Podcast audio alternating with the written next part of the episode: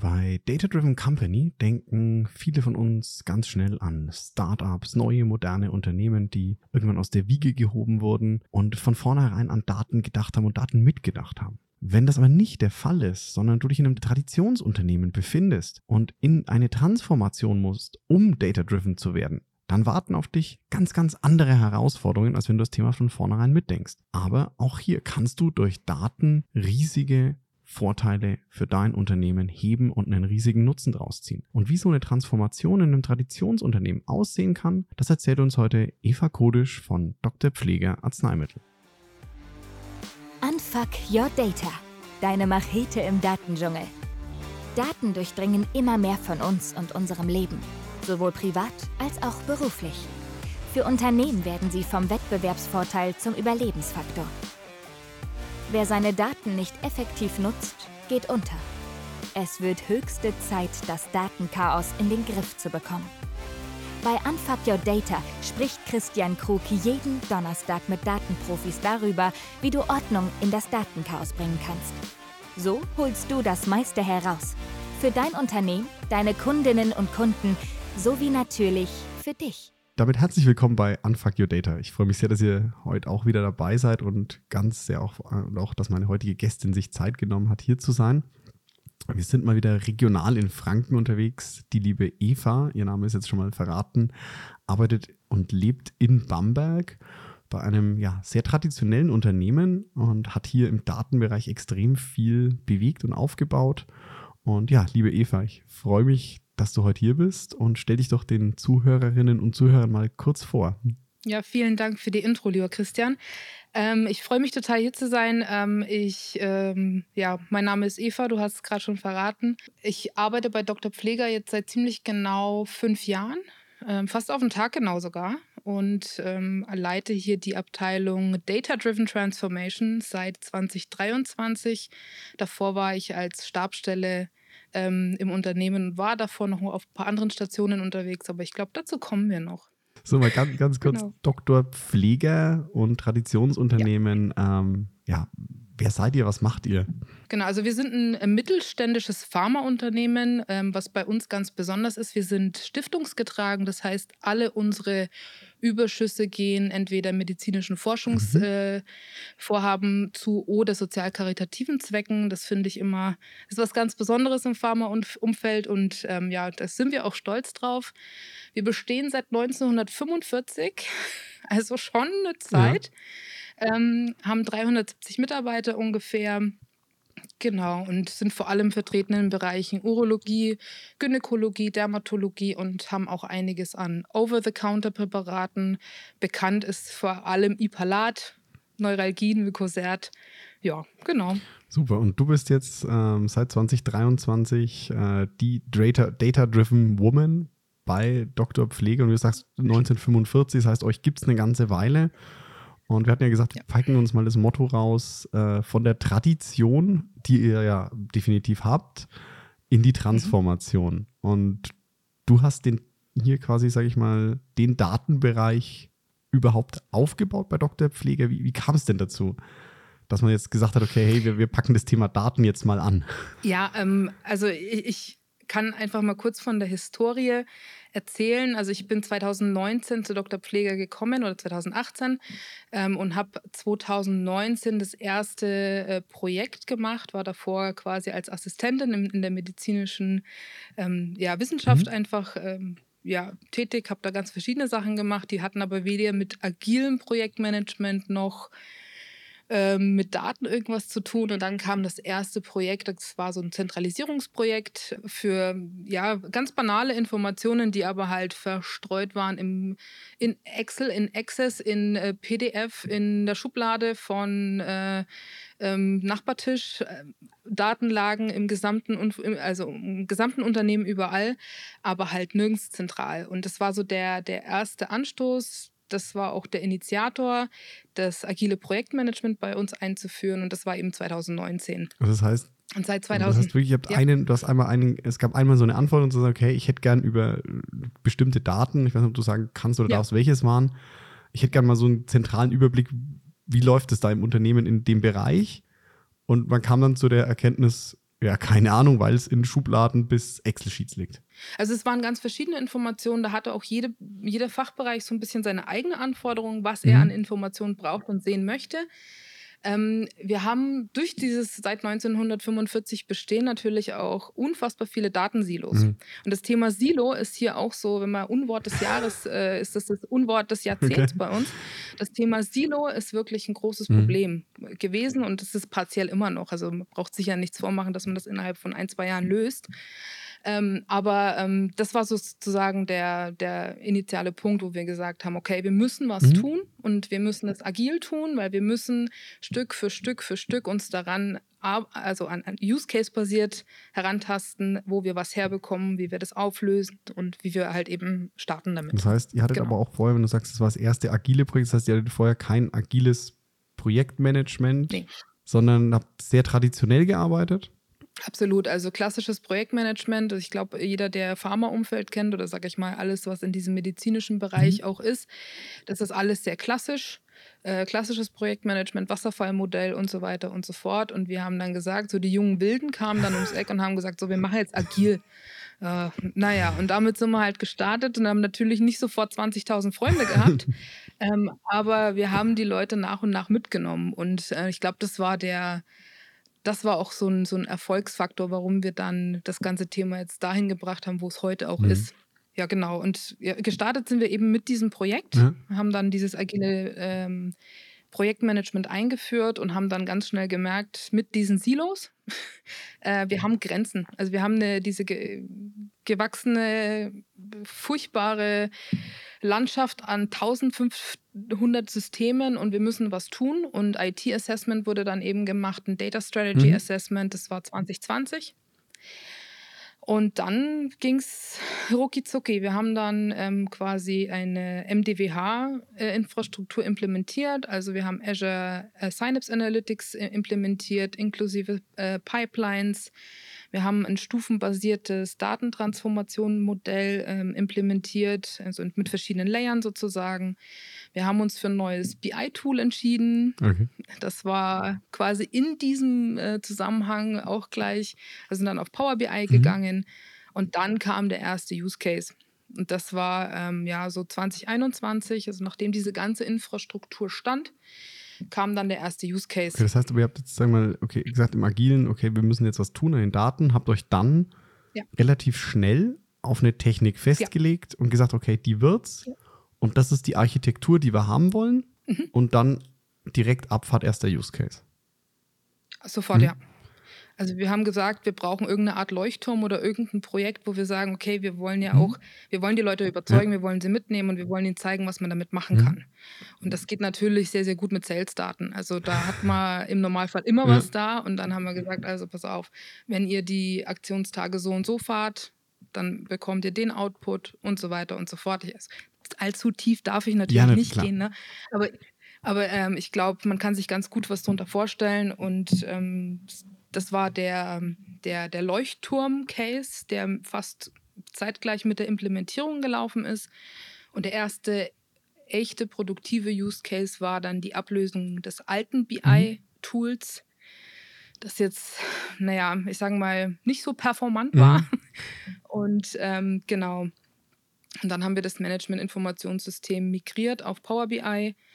Und das war dann so auch der erste Rollout an eine größere Masse an, an Usern. Das heißt, aber ihr hattet vorher auch ein, das hast du gesagt, ihr hattet vorher so ein BI-Tool, was aber auch wahrscheinlich, wie du gesagt hast, in Silos geschnitten war. Ja, Und das war das Problem, das, das aufzubrechen oder dass es das alte Tool nicht mehr konnte und ihr im neuen dann. also es war, es war einfach eine Performance-Entscheidung vor allem dem. Also es war ähm, eine On-Prem-Lösung, die einfach jetzt äh, auch optisch und für dem, was wir uns so ja, visionär vorstellen, äh, nicht, nicht dem äh, äh, entsprochen hat. Und wir wollten halt einfach mehr. Also wir haben damals schon gesagt, wir wissen, dass äh, die Visualisierung von Daten, die wir haben, und davon haben wir viele, äh, ein absolutes Kernelement sein Mhm. wird. Und das kann das Tool, was wir haben, kann das nicht Mhm. Zumindest nicht mit, nicht in dem Kostenspektrum, was wir jetzt erstmal dafür ausgeben wollen. Und deswegen sind wir dann zu Power BI gegangen, weil wir alles innerhalb dieser, sage ich mal, Microsoft-Welt äh, haben. Und das war aber die absolut richtige Entscheidung. für uns. Also das heißt, wir haben wirklich so gesagt, okay, wir haben ganz grobe Anforderungen und wir haben ein ungefähres Ja. Budget. Und weil Mhm. ich bin so ein Fan, ich sag mal so, diese, diese elendlangen Anforderungslisten mit Must-Haves, die dann bis ins letzte Detail runtergehen. Ich finde das immer so ein bisschen 80er-Jahre-Style. so an Checkboxen hast du dann Voll. 25 Systeme miteinander vergleichst und dann in einer komplexen Bewertungsmatrix mit dem Nee. äh, sag ich mal, mit der Mondphase noch irgendwie äh, die Daten multiplizierst und dann kommt eine Toolauswahl raus. Das heißt, ihr habt euch das auch wirklich gespart und gesagt, hey, wir wollen klein Ja. mit einem Schnellboot ran und sagen, okay, hier ist der Use Case, bumm, coole, coole Visualisierung, coole Aussage. Genau, also wir hatten einen, einen Partner, der uns da am Anfang noch bei der Implementierung unterstützt Mhm. hat. Der hat uns auch ein paar Systeme quasi mit abgecheckt, also mit dieser, ich sag mal, in Richtung Moskau-Methode und so weiter. Natürlich haben wir uns da so ein bisschen Mhm. angeguckt, aber ich glaube, die Entscheidung zu Power BI, die war schon sehr naheliegend aufgrund eben dieser Microsoft-Affinität. Und ähm, dann ging es Mhm. aber wirklich flott. Also wir haben dann auch gar nicht mehr lange rum. Im, im Gartner-Quadranten hat die Position auch ganz gut gepasst, von daher wird Ja. schon klappen. Ne? Und genauso, also es hat auch genauso gut funktioniert. Und ähm, ja, wie gesagt, bis heute für, für mich persönlich die beste Entscheidung gewesen, auf Power BI zu gehen als Tool, weil es halt einfach wirklich schnell funktioniert und viele, viele das auch Mhm. nutzen können. Und wie kam denn dieser, sag ich mal, erste Use Case an, wenn jetzt, sag ich mal, ein bisschen provokant wieder, das haben wir hier seit gewachsenes Traditionsunternehmen, wir haben das alte BI-Tool, mit dem wir es jetzt ja hier, Eva, die letzten 15 Jahre schon gearbeitet haben. Da habe ich mich ja jetzt dran gewöhnt, das habe ich jetzt schon 15 Jahre lang so gemacht. Ich kriege ja die Informationen, die ich äh, will, aus dem Ding auch raus. Und jetzt kommt die Eva mit den jungen Wilden und sagt, hey, guck mal, du musst jetzt was Neues verwenden und übrigens, du musst noch ein paar, musst vielleicht noch was machen für mich, damit mein Datenprojekt fliegt. Ähm, wie, wie, ist es angekommen? Äh, Ich würde jetzt echt lügen, wenn ich sagen würde, die sind mir alle um den Hals gefallen. Das stimmt natürlich überhaupt nicht. Also, äh, so eine, eine große Kernkompetenz, gerade, also glaube ich, in meinem Job auch, ist, dass man so ein Teilzeitpsychologe ist. Ist ganz, ganz wichtig. Ähm, also, das, das mit dem Management-Informationssystem ist so ein Beispiel, aber ich könnte da jetzt 20 Projekte aufzählen, wo es so ist, wo man sich wirklich mit den Leuten auch hinsetzt und nochmal erklärt, und warum machen wir das und warum ist es wichtig, warum ist es für die Unternehmensziele, fürs Unternehmen wichtig. Und also, wenn man es fünfmal gesagt hat, glaube ich, dann ähm, kommt es auch einfach an. Also auch wenn sie einfach ihre Ruhe haben wollen, nee, Quatsch. Aber ähm, es ist schon so, dass manche sofort Feuer und Flamme waren und gesagt haben, boah, toll, ich habe es endlich auf einen Blick, ich habe es endlich scrollbar, ich habe es endlich in der App. Ich kann auf dem iPad das einfach aufmachen, muss mich nicht irgendwo erst verbinden und über VPN oder keine Ahnung dann auf irgendwas erst drauf, sondern ganz entspannt, ich mache meine äh, mein iPad auf und habe dann äh, meine Kennzahlen sofort da und kann da durchscrollen. Ähm, manche waren jetzt natürlich so, dass sie gesagt haben, äh, mir fehlen meine Lesezeichen, mir fehlt dies und das. Aber das ist, das ist meiner Meinung nach ein Trainingsthema. Also wenn ich es den Leuten ein paar Mal zeige, vielleicht auch zwei, dreimal öfter zeige, ihnen das nochmal erkläre, dann funktioniert es meistens sehr, sehr gut. Das heißt, ganz viel Change Management, Betreuung auch wieder, wie, wie halt immer bei diesen Neuerungsprojekten. Absolut. Absolut. Also ich, das ist äh, eigentlich mit das Wichtigste. Das ist auch so der größte Zeitblock, den man sich auch äh, mitnehmen muss, die Leute da äh, quasi zu betreuen. Also Requirements äh, hattest du Mhm. vorhin kurz gesagt. Wir haben jetzt kein, ähm, wir machen ja, wenn wir unsere agile Projektmethodik durchsetzen, wir fangen bei jedem neuen Projekt oder bei jeder Anforderung an mit einem kleinen Canvas, aber man muss halt irgendwo die Balance finden, das nicht zu overengineeren, aber gut genug zu beschreiben, damit es auch ähm, die Leute, die das Mhm. umsetzen, dann auch verstehen. Und ähm, da ist einfach der Dialog wichtig. Also es fängt bei den Requirements an, da zu sprechen, in Dialog zu gehen und warum willst du das Ganze, notfalls auch dreimal oder viermal oder fünfmal warum zu fragen. Und je besser das beschrieben ist, je besser man miteinander in Austausch geht, umso besser funktioniert. Und das geht von der Anforderung bis zum Rollout, glaube ich, ist das immer Ja. das Gleiche. Nee, find, ich finde es spannend, weil das ist ganz oft, finde ich, so ein Teil, ähm, ich find, deswegen finde ich es wichtig, dass du es ansprichst, ein Teil, den in meiner Wahrnehmung bei diesen Projektschätzungen und Planungen gerade auf IT-Seite ähm, oder Data-Seite oft Mhm. vernachlässigt wird, ist wie viel Ja. Betreuung, ja, Betreuung ist vielleicht, ja, mag jetzt ein polarisierendes Wort sein, oder na, wie viel Aufwand ich damit habe, die Nutzerinnen und Nutzer dann auch nochmal abzuholen und die wirklich dazu zu bringen, mit den neuen Tools also nicht nur Tools, sondern auch mit dem neuen Gedanken hinter diesen Tools zu arbeiten. Also das war ja auch eine Entscheidung ähm, im, im Unternehmen ganz bewusst, IT und Data also Mhm. getrennt zu halten. Also die, die IT-Abteilung, wir haben zwar jetzt, wir teilen uns sozusagen Ressourcen im, im Umfeld Data Engineering, aber bei uns der Data-Bereich, der ist komplett eigenständig. Und das hat immens viele Vorteile, weil wir uns natürlich mit diesem typischen, ich sag mal, IT-Tagesgeschäft äh, nicht beschäftigen müssen und auch eben Zeit haben, mit den Usern, an den Anforderungen, am Rollout und so weiter zu Das arbeiten. heißt, ihr, ihr das ist, glaube ich, wirklich den ja, Data-Bereich, also du bist tatsächlich nur ja, für Data-driven ja, Dr. Pfleger nächstes Mal verantwortlich und musst nicht genau. mit deinem Team noch, sage ich mal, ich habe mein Passwort vergessen, ähm, ich brauche einen Nein, neuen Rechner für eine Mitarbeiterin und sowas kümmern, sondern du bist wirklich nein. nur Data. Genau. Wir machen nur Data, also das ähm, kann man so jetzt ganz pauschal. Wir haben natürlich so ein bisschen Mhm. Projektmanagementarbeit. Es geht auch in, also einfach in Richtung Transformationsarbeit, deswegen Data-Driven Transformation. Wir machen Software-Einführungen mit oder Auswahl, haben so ein bisschen Consulting-Jobs Mhm. auch innerhalb der Firma. Und was jetzt ein ganz, ganz großer und wichtiger Punkt auch wird, ist das Prozessmanagement. Das wird auch zentral bei uns Mhm. liegen. Also wir werden aber auch Ressourcen dafür auch aufbauen.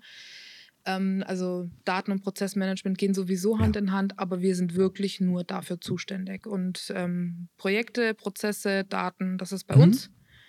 Und die IT hat ja sowieso eine Milliarde Ja. Aufgaben, die ganz divers sind, ja. ja, klar. Cool, das finde ich, finde ich cool. Und würdest du sagen, so, das war jetzt so, ähm, wir hatten ja jetzt mal so einer der, der, der Punkte, die du gesagt hast, die super wichtig waren, ist, ähm, hey, wir sind schnell raus mit einem Leuchtturm. Und der zweite Punkt ist aber auch, wenn du sagst, okay, hey, wir haben einen dedizierten Bereich, der sich nur darum kümmert. Das ist nicht, sag mal, Nebengewerbe von der IT oder von einem Fachbereich, sondern unser Haupt, Genau, mein Hauptjob ist Data. Ja. Total. Ich finde, das ist essentiell und allein am Wachstum jetzt von der Abteilung Data-Driven Transformation, äh, jetzt bei Ja. uns bei Dr. Pfleger, finde ich, ist, merkt man das ja auch total. Wir haben jetzt gestartet als Stabsstelle Mhm. 2021, war ich quasi alleine dafür verantwortlich. Jetzt seit 2023 sind wir ein vierköpfiges Team. Also, und das ist für einen Mittelständler ein enormes. Wachstum. Also, wir haben also wirklich viel Zeit und Energie und haben Erfolge immer mehr. Ich kann auch zu den anderen Use Cases gerne noch mal was sagen, aber so einfach nur so als, als grober Richtwert. Ähm, von einer FTE jetzt ähm, zu einer zusätzlichen FTE Data und Process Management, noch eine zusätzliche FTE Analytics und BI Mhm. Specialist und nochmal ähm, eine Werkstudentin noch dazu bekommen. Also das ist schon, da ist schon ordentlich was los und da bewegt sich auch viel. Und ich bin da auch sehr, sehr dankbar dafür, dass man das so, dass, dass ich das so darf, Mhm. sozusagen. Aber auch, weil der, weil jetzt ja mittlerweile nach dem ersten Leuchtturm wahrscheinlich der Benefit gesehen wird.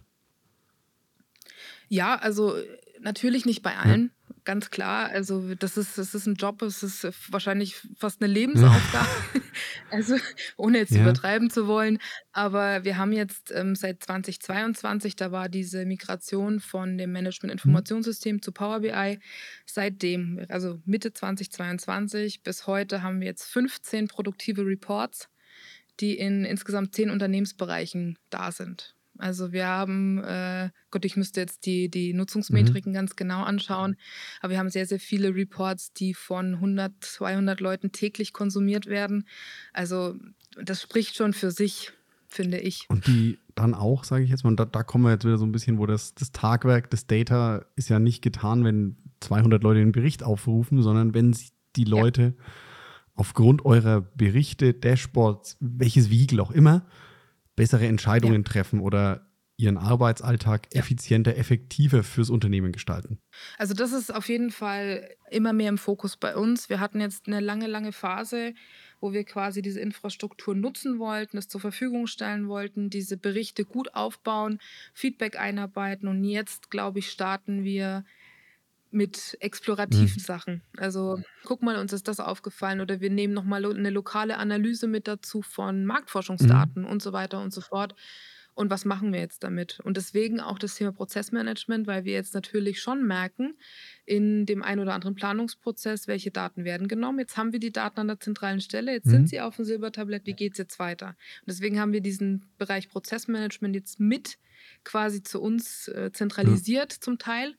Ähm, natürlich gibt es da Spezialisten in den, in den Fachbereichen dafür, aber wir werden schon ein, eine zentrale Stelle bei uns auch haben, die drauf guckt, dass diese Infrastruktur optimal genutzt wird. Das heißt, und wenn du jetzt von Prozessen sprichst, ähm, also wirklich wieder Data als cross, ich nenne es mal so cross-funktionale Einheit, das sind nicht ja. Datenprozesse, von denen du sprichst, wie, ne, ich habe jetzt, äh, die Daten kommen aus, jetzt nehmen wir mal Sales raus, CRM, ich lade die mit der und der Pipeline und da und da rein, sondern du redest wirklich von, den Punkt möchte ich jetzt auch nochmal unterstreichen, du redest von Geschäfts- und Unternehmensprozessen, Absolut. Von da kommt ein Wareneingang bis hin zu, hier kommt eine Bestellung rein, wie gehe ich damit um, wie bilde ich diese Geschäftsprozesse im System ab und das liegt dann mit bei euch im Data-Bereich, weil es so ja. verzahnt ist. Ganz genau. Also und wir wollen es immer mehr verzahnen. Wir haben das jetzt schon bei allen Data-Projekten. Ich habe vorhin kurz vom mhm. Business Canvas oder vom Feature Canvas ähm, hatte ich kurz erzählt. Da haben wir den Datenprozess nämlich schon, also in, bei den meisten Fällen mit aufgenommen. Ja.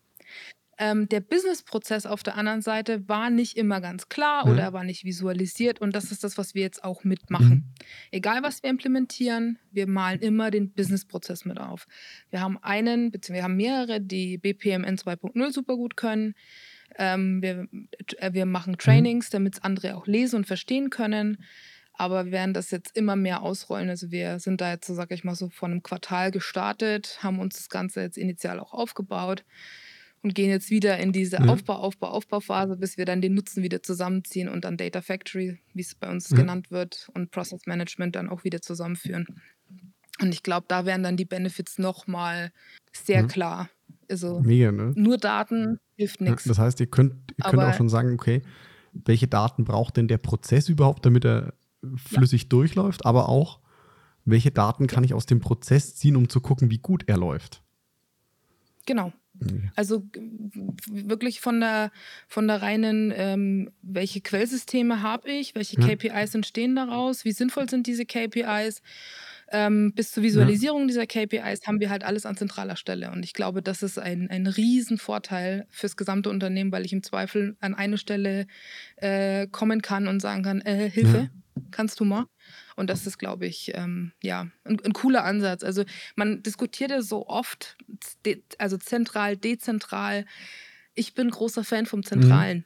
Weil ich immer ganz genau weiß, es ist wahrscheinlich auch der Unternehmensgröße irgendwo mhm. geschuldet, aber ich finde es im Mittelstand super cool. Ich weiß genau meine zwei, drei Lieblingskollegen, da kann ich immer hinkommen und dann, dann läuft das und ja.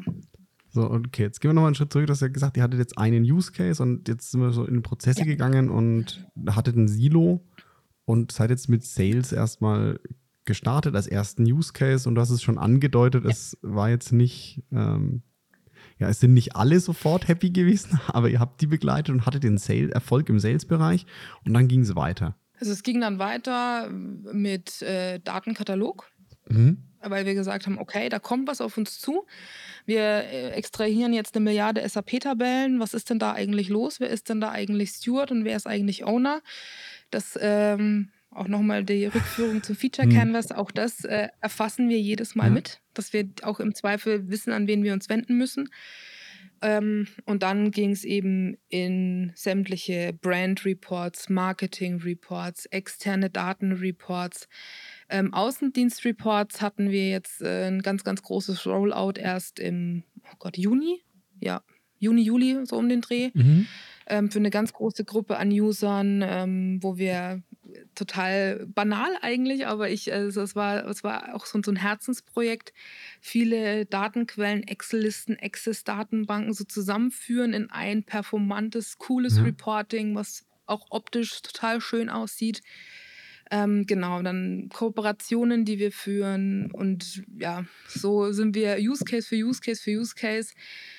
Teilweise mehrere Sachen gleichzeitig, weil wir uns nicht entscheiden konnten und dann haben wir gesagt, okay, wir, wir nehmen die Prio, auch wenn es Prio 1 nicht mehrfach gibt, bei uns schon, manchmal gibt es einfach auch mehrere Prio 1 Themen und geben da jetzt einfach voll Power rein und ähm, haben jetzt da wirklich ein paar super coole Sachen auch in dem, im, sag ich mal, im, im Sales-Bereich auch ausgerollt, die jetzt ganz anders damit arbeiten. Und da, die klopfen schon an, hey, dann habt ihr denn wieder mhm. Kapazitäten mhm. und so.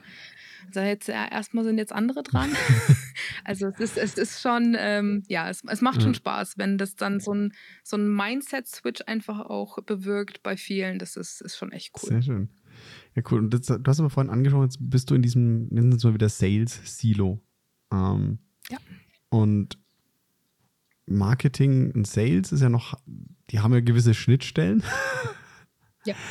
ähm, und wie war es da für euch, so diese Silos mal aufzubrechen, wenn du sagst, okay, ich brauche jetzt Sales-Daten mit Marketing-Daten zusammen?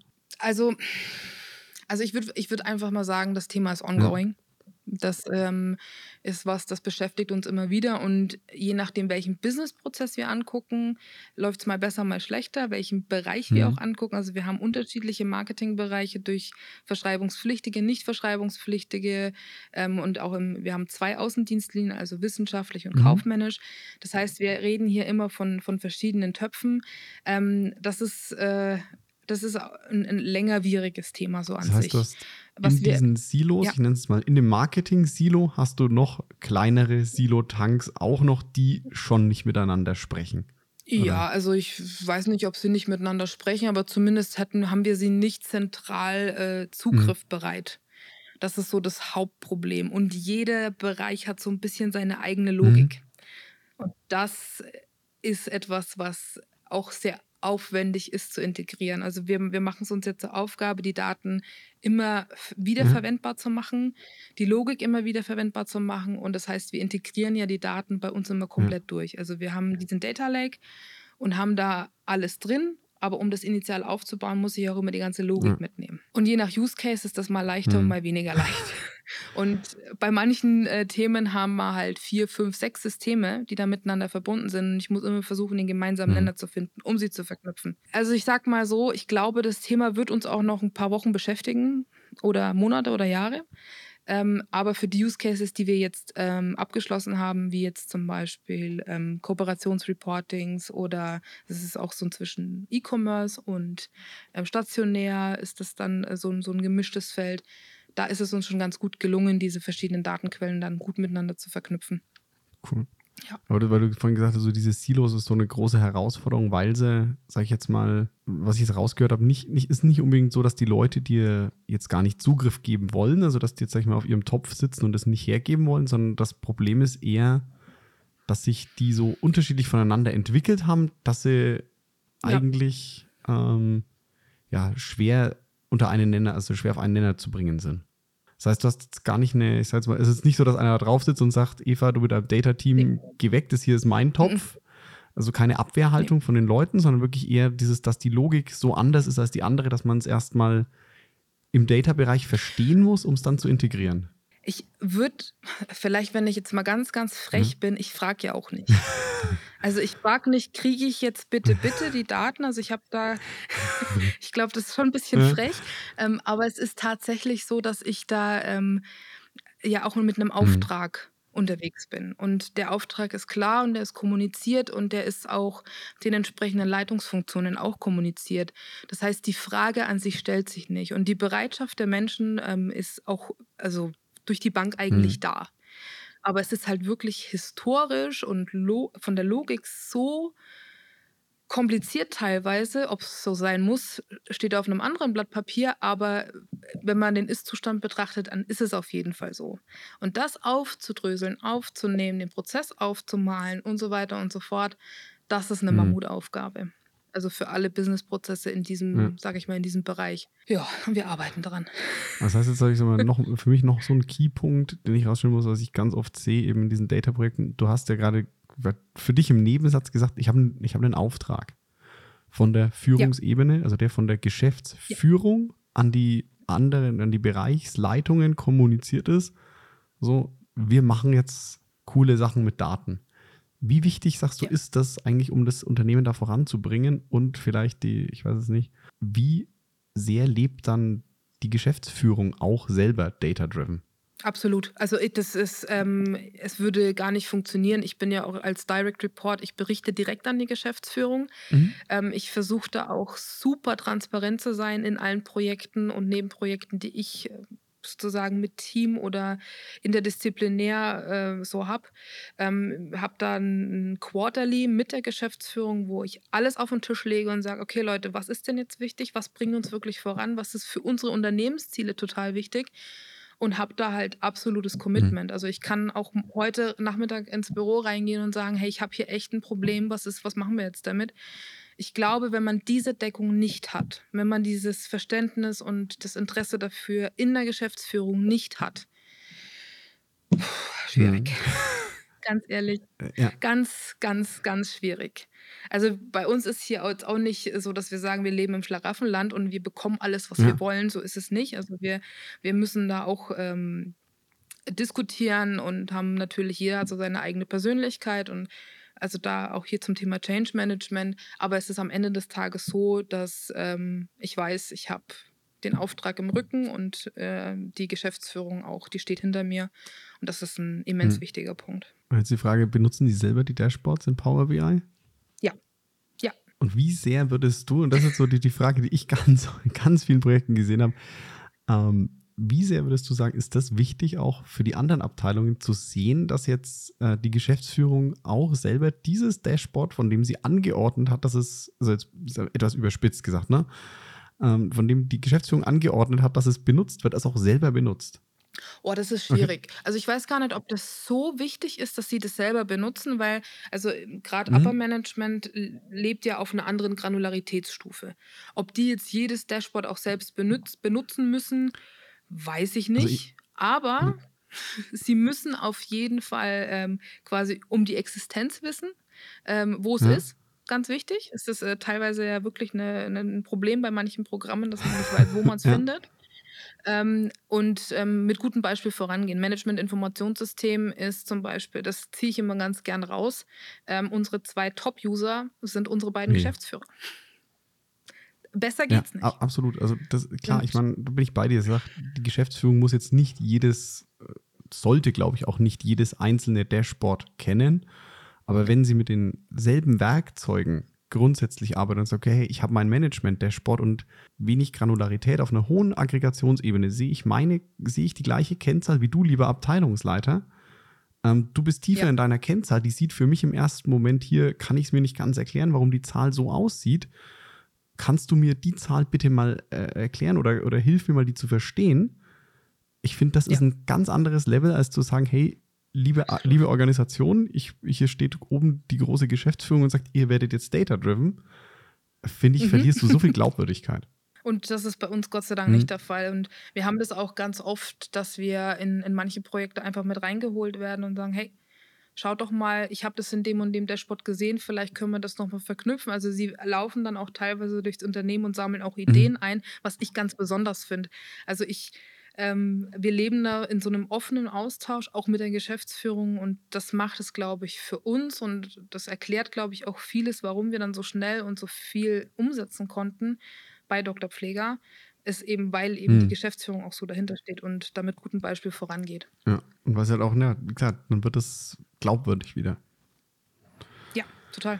Aber das heißt, ich sage jetzt so nach vier Jahren dein Resümee, Data-Driven äh, Tradition. ja, ähm, ja, ich habe es vorhin schon mal gesagt, äh, ongoing. Ja. ich, ähm, ich, ich, ich finde, wir haben für, für die Teamstärke, die wir haben. Und wir haben jetzt wirklich nicht so viele Leute. Ähm, wir sind, es ist auch nicht ja. unser Kerngeschäft, das muss man auch immer wieder dazu sagen. Ähm, dafür haben wir schon wahnsinnig viel bewegt. Aber was ich so toll finde an diesem ganzen Team, dass die halt hungrig sind. Mhm. Also die wollen mehr, die wollen äh, bessere Ergebnisse. Wir sind jetzt so von dieser, wenn man so diese Stufen im, im Analytics, äh, in diese Analytics Maturity ja. anschaut, haben wir Descriptive und Diagnostic, glaube ich, können wir jetzt ganz gut. Aber alles, was jetzt halt eben in die ja, äh, Predictive-Richtung ja. geht, das wird jetzt spannend. Also da, da haben wir jetzt noch, noch wirklich viel, viel Hunger, da weiterzugehen, äh, Prozessmanagement eben noch weiter auszurollen, da in die Optimierung reinzugehen. Da gibt es ja auch eine, ganz, ganz viele Tools und Möglichkeiten, da wieder weiterzumachen. Unsere Pipeline ist gut gefüllt. Also Langeweile hatten ja. wir noch nie, werden wir auch nie haben. Und das ist so der, ja, das ist so der Blick nach vorne und ich, also wir freuen uns auf jeden Fall drauf. Ich würde noch, nicht sagen, dass wir data-driven mhm. sind. Also ich glaube, wir haben noch einen Weg vor uns. Aber wenn man so die letzten drei, vier Jahre anschaut, glaube ich, haben wir einen super coolen Grundstein gelegt und laufen da absolut in die richtige Richtung. Super. So, und jetzt mal Richtung, Richtung Ende zu schauen. Wenn du sagst, Transformation und Data-Driven im Mittelstand, Und jetzt sind vielleicht Zuhörerinnen und Zuhörer draußen, die in einer ähnlichen Situation sind wie du oder noch ein bisschen früher dran sind. Was würdest du sagen, sind so die Top, Top Sachen, darauf solltet ihr achten, wenn ihr das Thema Data Driven angeht? Einfach nochmal mit deinen Worten und deiner wirklich Hands-on-Erfahrung. Ihr habt euch ja wirklich schon ein gutes Stück bewegt. Die Journey ist, wie du sagst, noch nicht zu Ende. Da, da ist noch was, ja. aber ihr seid für ein Mittelstandsunternehmen mhm. schon echt weit gekommen in wenig Zeit. Also Ratschlag in dem Sinne Nummer eins ist einfach machen, nicht fragen, nicht, nicht überlegen, nicht ähm, aber, aber, aber, einfach machen und ausprobieren. Wenn Leute dabei sind, die zweifeln, redet mit denen, nehmt die mit, notfalls 7, 8 und 37 Mal versucht einfach durchzuziehen und je mehr Erfolge, auch wenn es Kleinsterfolge sind, je mehr ihr davon habt, desto mehr Sogwirkung werdet ihr erreichen und irgendwann werdet ihr euch einfach nicht mehr retten können und habt 700 User Stories und wisst überhaupt nicht, wo ihr anfangen sollt. Also Punkt Nummer eins ist einfach machen und was ich auch immer wieder, ich, ich sage das einfach immer super gern, Geduld ist wichtig, Ungeduld aber auch. Also man darf auch als Innovator sozusagen manchmal einfach frech sein und die Leute ein bisschen straffer an der Hand mitziehen. Also ich glaube, man braucht es einfach manchmal. Und immer wenn es bequem ist, dann ist es auch erstmal cool. Aber die Welt bewegt sich so schnell, wir wissen das alle. Und ähm, man darf, wenn man in dieser Rolle ist und dieses Thema vorantreiben möchte, aber manchmal mit so einem kleinen Tritt mitgehen. Das macht nichts. Man kann trotzdem zusammen Mittagessen gehen danach. Sehr schön. So, und jetzt, Eva, darfst du dich noch zum Ende zwei Fragen stellen, denen sich jede Gästin, jeder Gast hier stellen darf. Und mhm. zum einen, so damit die Zuhörerinnen und Zuhörer dich besser kennenlernen. Was war denn so das letzte Lied, das du als Ohrwurm hattest? Ich sage, jetzt wird es peinlich. Jetzt wird es richtig jetzt peinlich. Es ist äh, Aqua Barbie Girl und ich kommentiere es gar nicht weiter. Ja. Herzlichen Dank, jetzt habe ich es gerade auch wieder als Ohrwurm. so. Nee. Ich sage ja, ich kommentiere es lieber gar nicht. Dann gehen wir doch einfach zum zweiten über. Und zwar würdest du den Zuhörerinnen, Zuhörern und mir vielleicht noch ein Buch empfehlen mit nur zwei kleinen Einschränkungen. Also bitte kein Buch, das du als Autorin oder Co-Autorin äh, verfasst hast. Und das Zweite, es sollte also jetzt sag ich mal keine allzu schmutzige Schundliteratur sein. Ähm, damit es irgendwie auch noch, also ich soll es vielleicht an einem Schreibtisch auf dem Büro mitnehmen können, ohne dass ich rot werde, wenn die Kollegen es sehen. Ansonsten aber wirklich frei oh, von. Ansonsten, äh, hm. gut, ich weiß nicht, was bei euch in den Büros so rumliegt, aber ähm, ansonsten wirklich frei von Fachbuch, Sachbuch über ähm, Krimi, Roman, Graphic Novel, was dir einfällt, was sollte man mal gelesen haben? Ähm, ich bin ein ganz großer Fan von Simon Beckett, also ich äh, generell ähm, Thriller. Mhm. Und eins meiner All-Time-Favorite-Bücher ist Die Chemie des Todes. Ich finde äh, seine Art zu schreiben einfach toll. Und vor allem äh, auf Englisch ist es sehr gut zu lesen. Okay.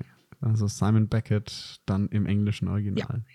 Dann, liebe Eva, nochmal ganz, ganz herzlichen Dank für das tolle Gespräch, dass du dir auch die Zeit heute genommen hast in deinem, ja, wie wir gelernt haben, nicht gerade leeren äh, Data-Driven Transformation Kalender. Natürlich mhm. auch an alle Zuhörerinnen und Zuhörer vielen Dank fürs Einschalten. Ähm, ja, Eva ist auch auf LinkedIn aktiv und zu finden. Wenn ihr Fragen habt äh, zu ihrer Journey, geht da gerne auf sie zu, vernetzt euch mit ihr. Ähm, genau, kommt auch gerne auf mich zu, wenn ihr Fragen habt. Und ja, ich freue mich natürlich immer ähm, über ja, Feedback, Kommentare und natürlich auch, wenn ihr den Podcast hier bewertet. Und ja, damit bis zur nächsten Folge. Ich freue mich, wenn ihr wieder dabei seid. Macht's gut.